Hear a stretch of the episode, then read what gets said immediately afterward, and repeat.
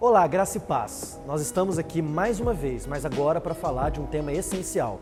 Vamos falar a respeito da pessoa de Deus. Em todo o tempo, na história da humanidade, o ser humano buscou a Deus de alguma maneira, tentando encontrar um ser transcendente, tentando entender como tudo foi criado, como chegamos até aqui, quem nos formou. Obviamente que essa busca desenfreada pelo divino levou o ser humano a muita idolatria e a um conhecimento muito raso e superficial da pessoa de Deus. Isso porque todo conhecimento que se pode ter a respeito de Deus parte dele, somente ele pode se revelar. O ser humano, na sua busca desenfreada por conhecer a Deus, simplesmente criou deuses falsos. A verdade é que Deus se revela de pelo menos duas maneiras. Ele se revela na natureza, uma revelação que não é suficiente para levar o ser humano até Deus, mas ela é suficiente para deixar o ser humano indesculpável diante de Deus. Deus existe. A outra maneira pela qual Deus se revela é por meio da sua escritura, da palavra de Deus, ou como nós conhecemos, a Bíblia sagrada. Deus se revela aqui de maneira especial, trazendo a revelação do seu plano de redenção, de como ele quer ser adorado, da origem do ser humano, da origem do mal e muitas outras coisas, principalmente da sua pessoa e de quem ele é, um assunto que nós abordaremos hoje. A Igreja Batista da Cruz crê em Deus conforme revelado na Escritura, ou seja, um ser que é consubstancial em três pessoas distintas. O que isso quer dizer? Quer dizer que existem três pessoas distintas: o Pai, o Filho e o Espírito Santo. No entanto, o Pai é consubstancial com o Filho, o Filho com o Espírito, o Espírito com o Pai, formando o que nós conhecemos na teologia como a doutrina da Trindade. Como você pode ver nessa imagem emprestada do livro do Franklin Ferreira Teologia Sistemática, o Pai não é o Filho, o Filho não é o Espírito Santo, o Espírito Santo não é o Pai. Porém, o Pai é Deus, o Filho é Deus e o Espírito Santo é Deus. Ou seja, três pessoas distintas que compartilham da divindade.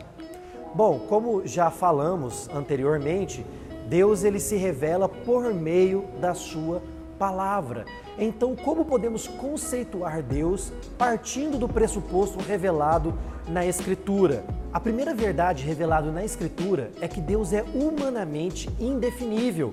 Na Escritura, ele é revelado em Êxodo capítulo 3, verso 14, como o grande eu sou. Ou seja, ele se revela dizendo: Eu sou o que sou.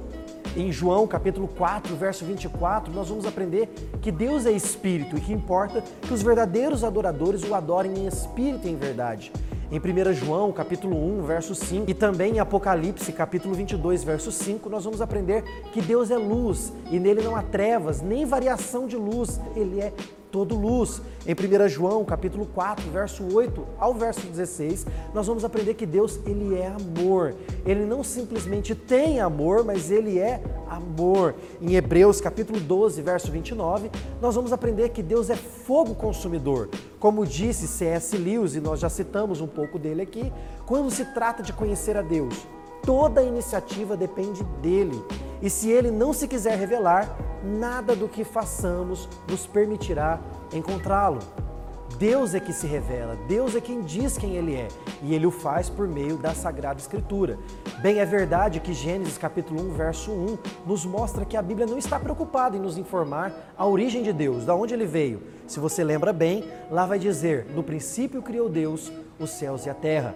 A terra era sem forma e vazia, não diz de onde Deus veio e Deus estava em tal lugar ou criou tal coisa, de maneira alguma. A palavra de Deus simplesmente diz que Ele é, quem Ele é e criou todas as coisas. Deus é a sua causa própria. Ele não tem origem, não tem princípio, não tem fim.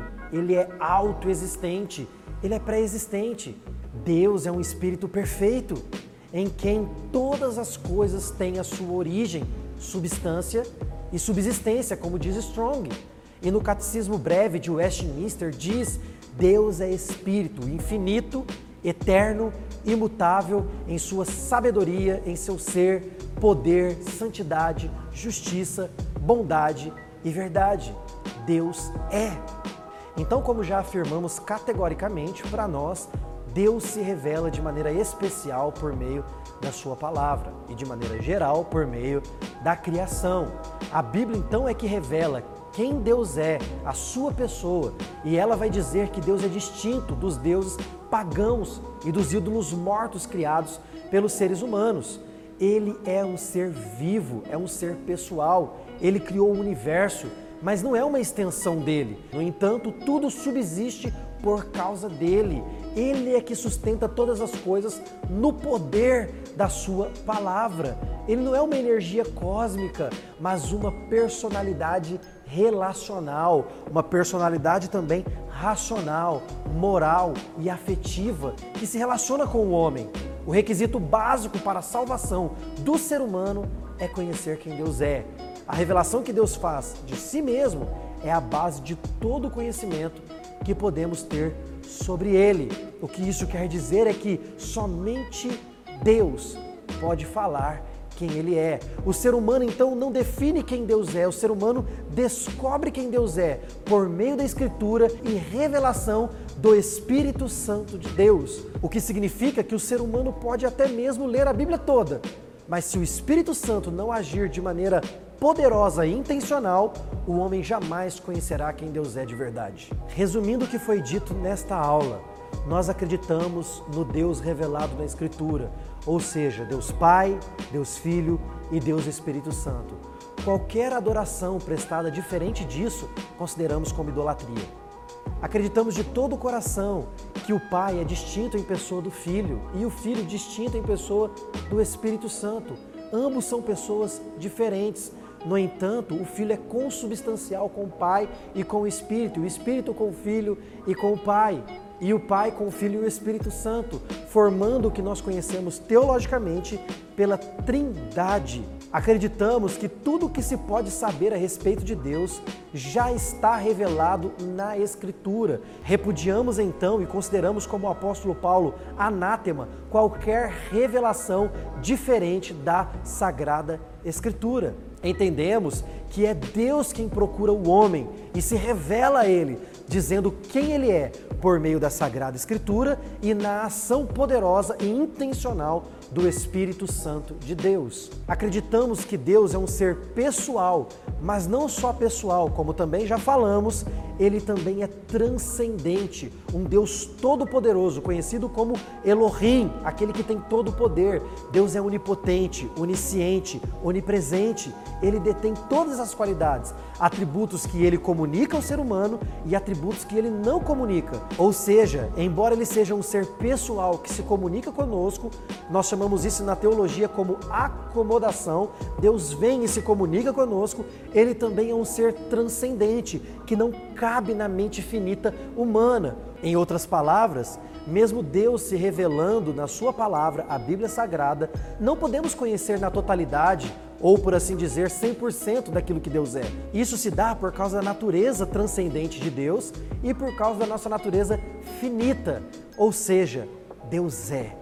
E é nisso que nós acreditamos e adoramos ao único Deus verdadeiro revelado na Escritura, a saber, o Pai, o Filho e o Espírito Santo. É assim que a Igreja Batista da Cruz professa a pessoa de Deus e essa doutrina tão importante que foi abordada no dia de hoje. Confira os versículos citados, estude um pouco mais da pessoa de Deus. Se podemos indicar para você algum material para que você leia um pouco mais, indicamos a Teologia Sistemática do Franklin Ferreira. Leia os tópicos a respeito da pessoa de Deus. E também indicamos a Introdução à Teologia Sistemática do Millard Erickson, um autor muito conhecido também e muito respeitado por nós. Leia um pouco mais, estude um pouco mais. Obviamente, que mais do que todas essas referências, indicamos para você a palavra de Deus, a Escritura. Leia, se esmere, se esforce, se debruce sobre a palavra de Deus e certamente o Espírito Santo vai te mostrar quem é o Pai, quem é o Filho e quem Ele mesmo é. Deus abençoe você, fique com Deus e até a próxima aula.